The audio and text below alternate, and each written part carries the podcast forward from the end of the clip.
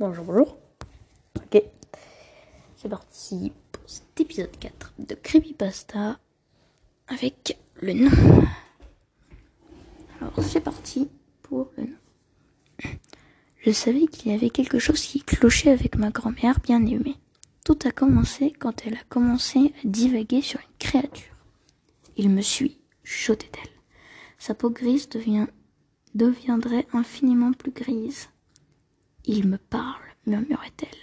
Ses pupilles étaient dilatées.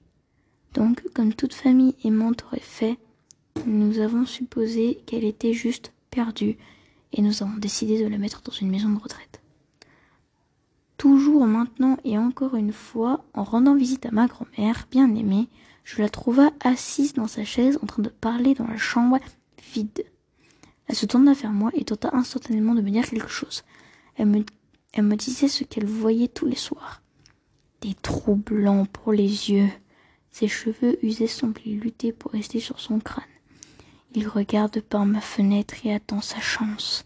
Ses yeux papillonnaient partout dans la pièce, effrayés. Il l'attend. Il l'attend que je... Et se tut un instant et reprit. Dis son nom.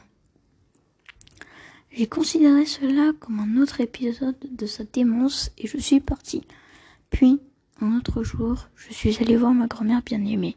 Comme d'habitude, elle était assise dans son fauteuil. Cette fois, se tourna vers moi et me dit son nom. Ma grand-mère bien-aimée a mystérieusement disparu cette nuit-là.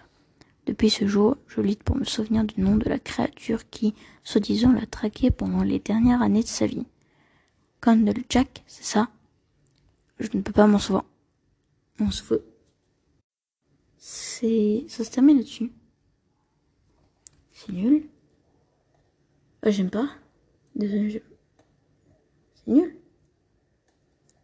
C'est peut-être trop court. Candle Jack. Ok, tu un minimum quand mais. Bon, j'ai pas trop. Voilà, c'était l'épisode 4.